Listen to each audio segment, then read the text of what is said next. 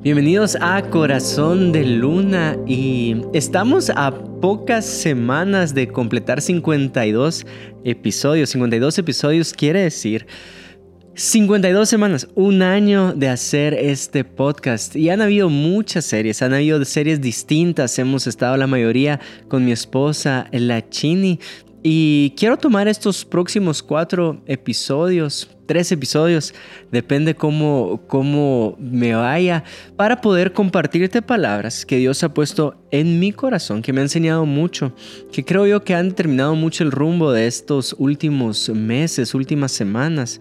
Y así como Dios me habló a mí, espero que te pueda hablar a ti. Y hoy vamos a estar hablando acerca de las manos de un hortelano, las manos de un hortelano. Pero antes de ir a la enseñanza, quiero recordarte que tenemos cafecito en este podcast. Ahorita tenemos dos que están increíbles un marahuipe natural y los que conocen de café ahorita se van a, emocionar, se van a extasiar con este anuncio. Es un marahuipe natural guatemalteco que está increíble y está un catuaí rojo que es el que considero de batalla para todos los días, el que cuando me levanto a las 4 y piquito de la mañana, ese es el que me preparo, es delicioso. Entonces, si quieres acompañar este podcast con un café, lo puedes adquirir y si no quieres acompañar este podcast con, un café, está bien. Aunque tomes té u otra bebida, te amamos. Entonces, eso es. Quiero iniciar con el siguiente versículo que está en Juan 20, 11. Dice así. Pero María estaba fuera llorando junto al sepulcro. Jesús había muerto y sus discípulos y la gente que más amaba a Jesús estaba esperando lo que Jesús había anunciado, su resurrección. Y por eso María lo fue a buscar. Versículos antes, en, Juan 20, Juan y Pedro estaban buscando a Jesús también. Y llegaron al sepulcro y dice, y mientras lloraba, se inclinó para mirar dentro del sepulcro y vio a dos ángeles con vestiduras blancas que estaban sentados, el uno a la cabecera y el otro a los pies donde el cuerpo de Jesús había sido puesto. Y le dijeron, mujer, ¿por qué lloras? Los ángeles preguntándole a María, ¿por qué lloras? Les dijo, porque se han llevado a mi Señor y no sé dónde le han puesto. Cuando había dicho esto, se volvió y vio a Jesús que estaba allí. Vio a Jesús, pero mira qué pasa. Mas no sabía que era Jesús. Era Jesús, pero era como un Jesús irreconocible. Eh, déjame utilizar este ejemplo. Era como un Jesús disfrazado. Y dice, Jesús le dijo, mujer, ¿por qué lloras? ¿A quién buscas? Ella pensando que era el hortelano. Hay otra versión que dice, ella pensando que era el jardinero. ¿Te imaginas cómo podía estar? Tal vez con las manos sucias, con mugre debajo de sus uñas, tal vez con unas grandes tijeras o tratando las plantas, en las hojas con bastante delicadeza. Eso es lo que estaba haciendo este hombre. Le dijo, Señor, si tú lo has llevado, dime dónde lo has puesto y yo lo llevaré. Jesús le dijo, María. Volviéndose ella le dijo, Raboni, que quiere decir maestro. Jesús le dijo, no me toques porque aún no he subido a mi Padre, mas ve a mis hermanos y dile, subo a mi Padre y vuestro Padre, a mi Dios y a vuestro Dios. Fue entonces María Magdalena para dar a los discípulos las nuevas de que había visto al Señor y que Él le había dicho estas cosas. Jesús decidió presentarse por primera vez, una vez resucitado, como un jardinero. ¿Por qué? ¿Por qué Jesús decidió presentarse como un hortelano? Déjame hacerte la misma pregunta de diferente forma. ¿Por qué no decidió presentarse como un rey? Si es el rey de reyes? ¿Por qué no decidió presentarse como un emperador? ¿Por qué no decidió presentarse como la máxima autoridad política? Si el Mesías era el que iba a poner en orden todo, todo, toda la sociedad, todas estas discordias políticas, todo este malestar social, ese es el Mesías. ¿Por qué Jesús decidió presentarse como jardinero una vez resucitado? Yo no sé si te recuerdas la primera impresión que te causó alguien. Cuando vi a la Chini, la vi de reojo y dije, ah, su máquina. Eh, me gustó mucho, la vi dos veces. La primera impresión me quedó grabada bastante en mi corazón. Me recuerdo una vez que estaba predicando o me dieron la oportunidad de predicar en la conferencia de Más Vía, en aquel entonces se llamaba Efecto. Y yo quería causar una buena impresión, entonces me coloco este traje, ¿verdad? De, este traje con, con saco con botón corrido, ¿sí? Eh, cuatro botones, hermoso, un, saco gris claro con líneas un poquito celestes, bien disimuladas, eh, una camisa blanca, corbata negra, los botones del saco negro, el pantalón eh, gris combinado con el saco. Y escucha esto, calcetines azules de Snoopy y unos vans de Snoopy. Hasta el día de hoy me molestan mis amigos que vaya si causé una, una impresión, una primera impresión para muchos. Ahora, ¿por qué utilizo este ejemplo? Porque de una forma humana, tú y yo sabemos que cuando queremos dar esta primera impresión, queremos mostrar nuestra mejor versión. Mi mejor versión. Cuando salimos por primera vez con la Chini, mi esposa, ella iba con el pelo bien arreglado, con, con el maquillaje impecable, eh, un perfume delicioso. Fuimos a un café con uno de mis mejores amigos. Éramos tres en esa primera cita. Luis Tuches Heinze. Te amo, Melissa y yo. Y ahí estábamos. Y ella estaba bien arreglada porque en tu primera cita, en tu primera impresión, querés dar tu mejor versión. Ahora, ¿por qué la mejor versión de Jesús resucitado, la primicia de resurrección, la prueba que había que le había dicho a sus discípulos acerca de muerte y vida, vida eterna, resurrección, ¿por qué esa primera impresión fue un hortelán? Hagamos la pregunta un poquito más profunda. ¿Por qué no un pastor? ¿Por qué no un agricultor? ¿Cuántas parábolas Jesús habló acerca del reino de Dios es semejante a un agricultor? Pero esta vez pareciera que no iba a utilizar la misma figura de cuidado de tierra y cuidado de plantas, pero no necesariamente para una figura de productividad, sino para una diferente figura. ¿Qué quiere decir para ti que Jesús se haya presentado como un hortelano, como un jardinero? Mira lo que escribe Brian Sand acerca de este momento. La primera persona en encontrarse con Cristo resucitado fue María Magdalena. Ocurrió en un jardín. Al principio María pensó que Jesús era el jardinero. Un error lógico o un error profético o un hermoso error o quizás no sea un error en absoluto. ¿Qué quiere decir hortelano? En el original, la palabra es keporus, que quiere decir un guardián de un jardín, un guardián de un huerto. Ahora, creo que algunos ya saben para dónde voy, pero ¿quién más en la Biblia sale que tenía la responsabilidad de cuidar un huerto? De cuidar un jardín. Le atinaste. Génesis, Génesis 2.8 dice, y Jehová Dios plantó un huerto en Edén al oriente y puso allí el hombre que había formado. Génesis 2.15, tomó pues Jehová Dios al hombre y lo puso en el huerto del Edén para que lo labrara y lo guardase. Entonces, ¿qué quiere decir? El primer Adán y el segundo Adán, ambas son figuras de gobierno de enseñoreo, de cuidado hacia la tierra.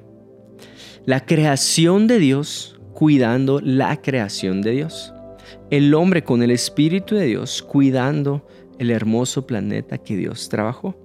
Entonces, quiero tomar esta enseñanza por un rumbo y es cómo se mira tu liderazgo. ¿Cómo se mira tu forma de gobernar, de liderar, de cuidar? Y tal vez tú dices, ah, pero es que yo no soy pastor, yo no soy, yo no, yo no trabajo en eso que tú trabajas o en la que eh, muchos de ustedes trabajan. Lo sé, pero tú tienes una cualidad de liderazgo dada por Dios en tu ser. La forma en que tú te diriges a tu familia, a tus co-trabajadores, la forma en que te desenvuelves y te desempeñas en tu ambiente demuestra tu liderazgo la forma de gobernar, de enseñorearte que tenés. Y entonces acá tenemos contrastadas dos figuras, la figura del primer Adán y la, la figura del segundo Adán. El liderazgo del primer Adán es donde había vida, se introdujo muerte. Pero el liderazgo del segundo Adán es donde había muerte, se introdujo vida. Uno pasa de vida a muerte, el otro pasa de muerte a vida. ¿Por qué? ¿Por qué quiero hacer énfasis en esto? Em, acá no lo van a poder ver, menos los que están escuchando este episodio, pero en mi casa de aquel lado tengo una orquídea y me recuerdo que yo yo no, yo no soy habilidoso para nada con plantas. Mi, máxima expresión de hortelano fue cuando me dieron un bote de compota, de comida para bebés, le pusieron algodón abajo y le pusieron un frijolito y lo tenía que cuidar. Y la belleza de Juan Diego ahogó ese frijolito. La segunda experiencia más grande que he tenido con agricultura es comerme los tréboles que salían en el jardín de mi casa con sal y limón. Entonces no esperes muchas habilidades hortelanas eh, de mi parte. Pero un día estaba eso, ya solo era el palo de la orquídea, no había ni flor, no había ni, ni hojas, entonces estoy a punto de tirarla. Y una persona que lo vio me dijo, no, no, no la tire, deme un chance, va a ver que va a florecer otra vez. Y dije, ah, va, pues, dele, intente, pruebe.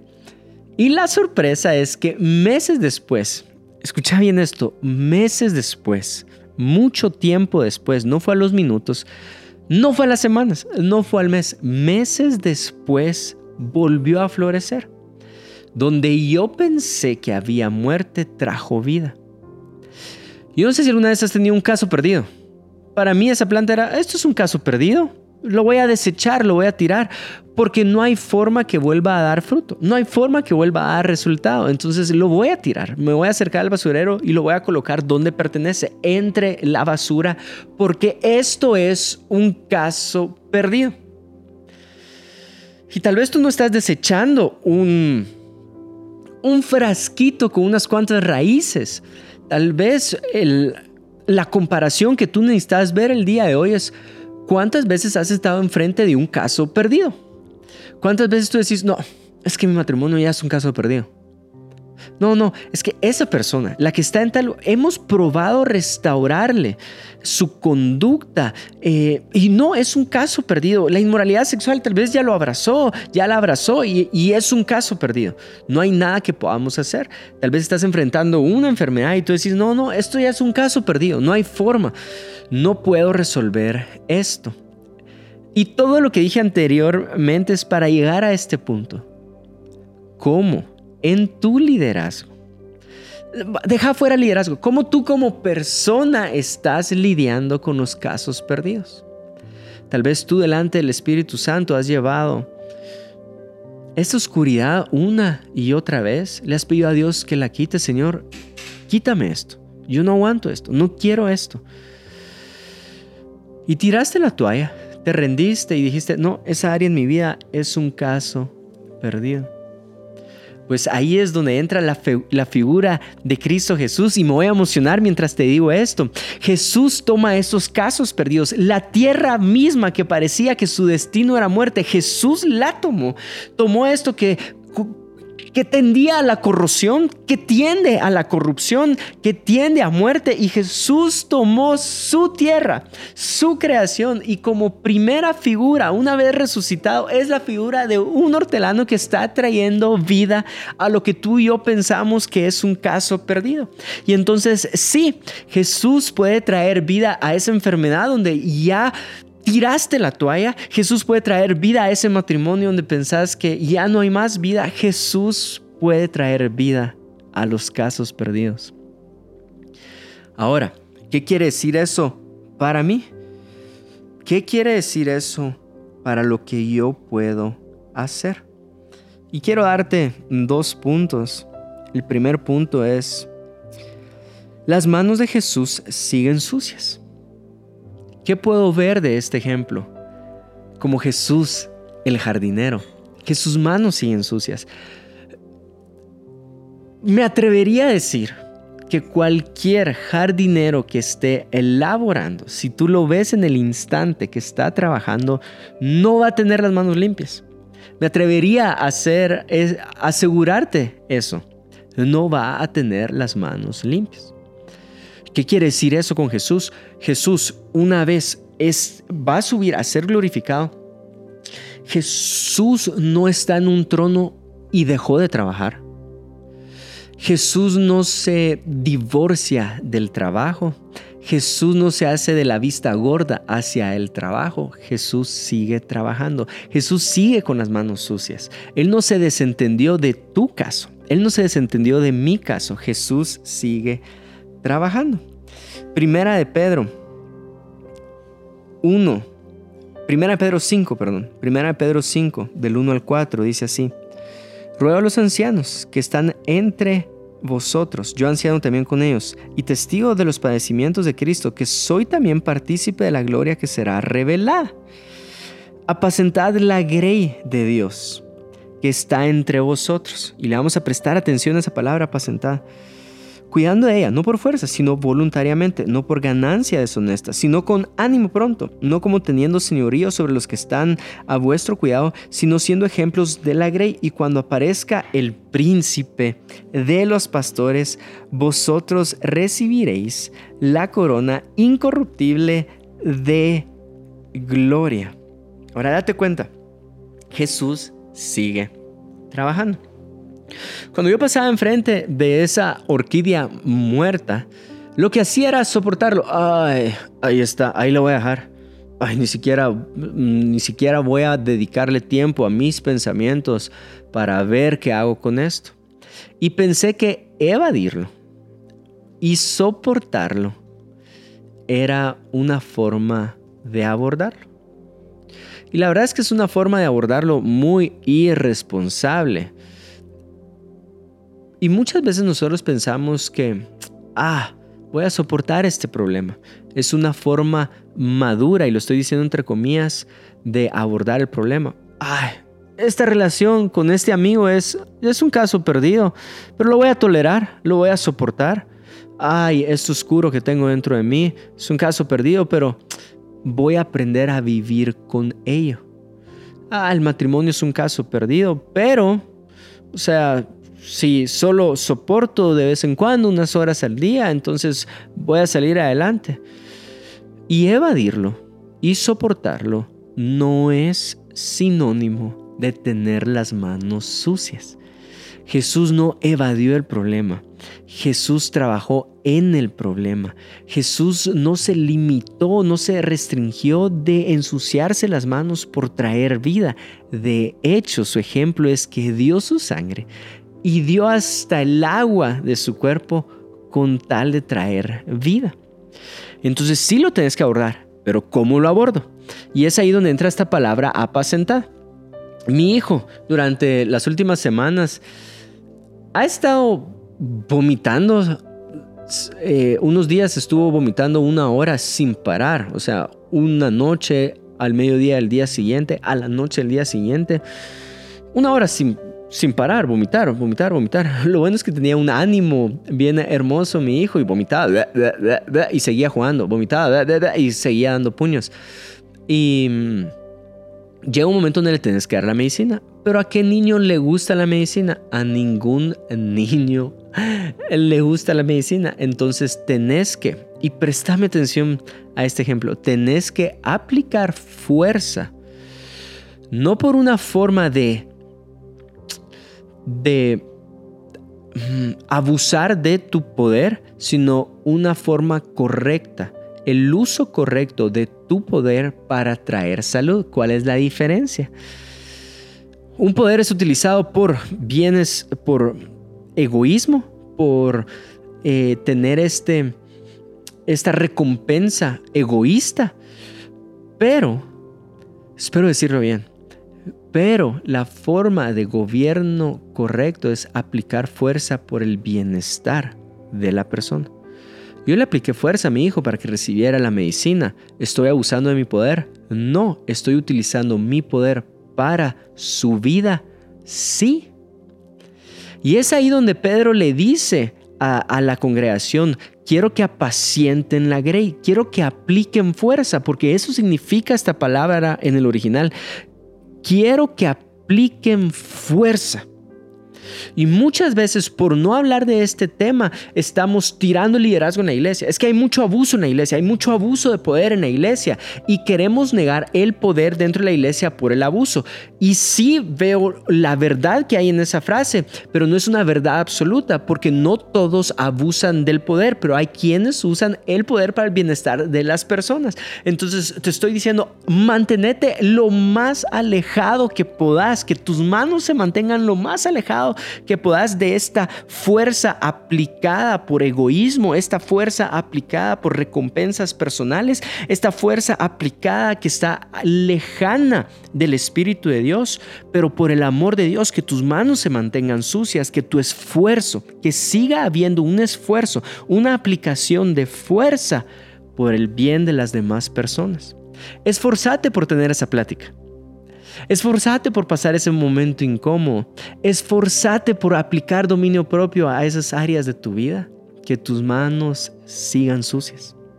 Que tus manos sigan esforzadas. Y segundo punto. La verdad es que no sé ni cuánto me estoy tardando, pero ustedes ya vieron cuánto, cuánto me estoy tardando. Em, pero quiero tomarme el tiempo necesario. Ponerle pausa si querés y regresar eh, más adelante. Pero quiero tomarme el tiempo necesario para este segundo punto. Las manos de Jesús siguen tiernas. El primer punto es, las manos de Jesús siguen sucias. Y el segundo punto es, las manos de Jesús siguen tiernas. Siguen tratando con delicadeza. Siguen tocando, siguen aplicando esfuerzo, pero no una forma para romper. Siguen aplicando esfuerzo con una forma para construir. No aplican esfuerzo para muerte, aplican esfuerzo para vida. Juan 20:11 dice así, Jesús le dijo, María, volviéndose ella le dijo, Raboni, que quiere decir maestro. Ahora, me voy a tomar el atrevimiento de asumir lo siguiente. María reconoció a Jesús no por sus acciones. María reconoció a Jesús por su voz. No, no, lo reconoció por sus ojos, lo reconoció por sus oídos. Y qué hermoso ejemplo de fe. Y qué hermoso ejemplo de fe. ¿Dónde? Nuestros ojos no nos pueden llevar, nuestros oídos nos van a llevar. Ahora, le dice María. Y solo con el María lo reconoció y ella le respondió Raboni. Ahora, me gusta creer lo siguiente. Yo a mi esposa no le digo Gloria Melissa, solo cuando estoy molesto. Eh, a mi hijo no le digo José Juan. A mi esposa le digo Chini, le digo Tichoro. A mi hijo le digo Kuchi o le digo Kuchiruminsky. Y hay una forma especial de tratar a las personas que están cercanas. Aquí delante de mí está el Chesito, pero no le digo Amilcar, le digo Chesito. En un tiempo le decía Amy. Em, a su esposa Raquel no le digo Raquel, le digo Rey, y así me puedo ir con cada uno de los amigos. A, Fernando no le digo Fernando, le digo Nando, Diego Olix, le digo Diego Olix, o sea, a Diego le digo Diego Olix, y así me puedo ir con cada uno de los casos. ¿Por qué? Porque hay cierta, déjame decirlo de esta forma, hay cierta ternura en el trato. Si un día me iba a pasar algo, y esto es un paréntesis, esto no es ni doctrina, ni teología, ni nada por el estilo, esto es una broma, y voy a decir lo siguiente en tono de broma. Si un día me iba a pasar algo y puedo asustar a mi hijo en la noche, no le voy a decir José Juan, le voy a decir Kuchiruminsky para que él sepa que lo está asustando su papá, porque es el único que le dice así, eh, soy el único que lo trata de esa forma. ¿Y quién era el único que le decía María? ¿Y quién? Era la única que le decía Raboni. Hay cierta ternura en esas palabras. Hay cierta ternura en decirle, hey, Chini, en vez de gloria. Hay cierta relación. Y Jesús mostró ternura en su primera aparición una vez resucitado. ¿Por qué te digo esto? Y con esta frase quiero terminar. Y si una frase se te puede quedar, eh, si una frase quieres compartir, que sea la siguiente. Que nuestro liderazgo sea tan sucio y tan tierno como el de un hortelano. Que tu liderazgo sea tan sucio y tan tierno como el de un hortelano. Que tus manos sean el reflejo de las manos que siguen trabajando en tu vida. Y Jesús sigue trabajando con ternura en tu vida y Jesús sigue trabajando con esfuerzo en tu vida. Y nos pone el ejemplo para que tú y yo lo hagamos. Colosenses 2.12 dice así, pues ustedes fueron sepultados con Cristo cuando se bautizaron y con Él también fueron resucitados para vivir una vida nueva, debido a que confiaron en el gran poder de Dios, quien levantó a Cristo de los muertos. Y sigue hablando el apóstol Pablo de todo lo que implica Jesús resucitado y esta nueva vida en nosotros, lo que estamos hablando acá. Y llega a Colosenses 3:12 y dice, dado que Dios los eligió para que sean su pueblo santo y amado por Él, ustedes tienen que vestirse de tierna compasión, bondad, humildad, gentileza y paciencia. Sean comprensivos con las faltas de los demás y perdonen a todo el que los ofenda, recuerden que el Señor los perdonó a ustedes. Así que ustedes deben perdonar a otros.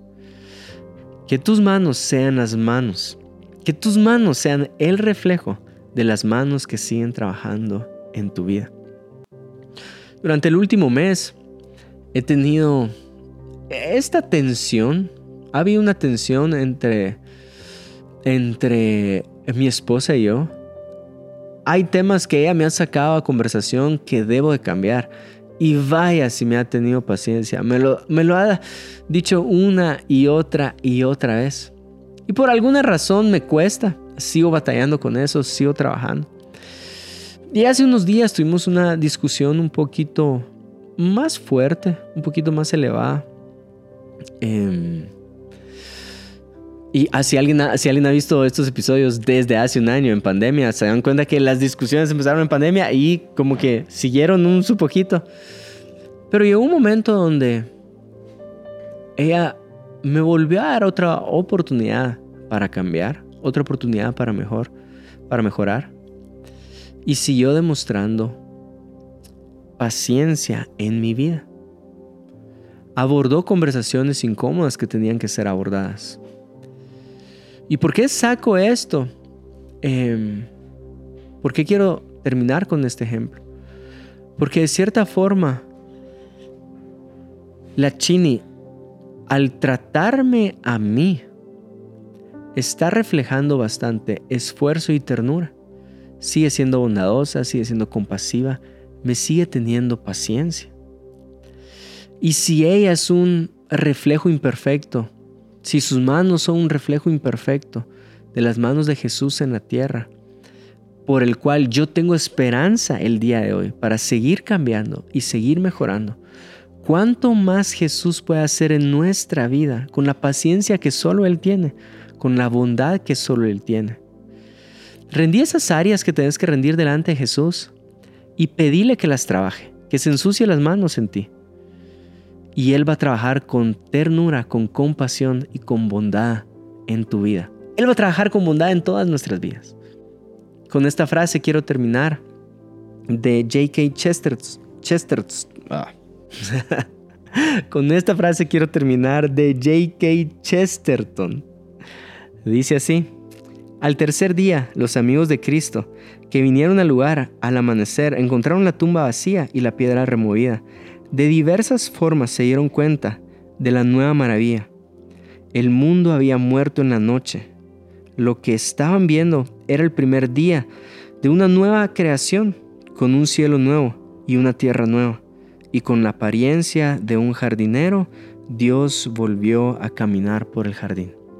Dios te bendiga.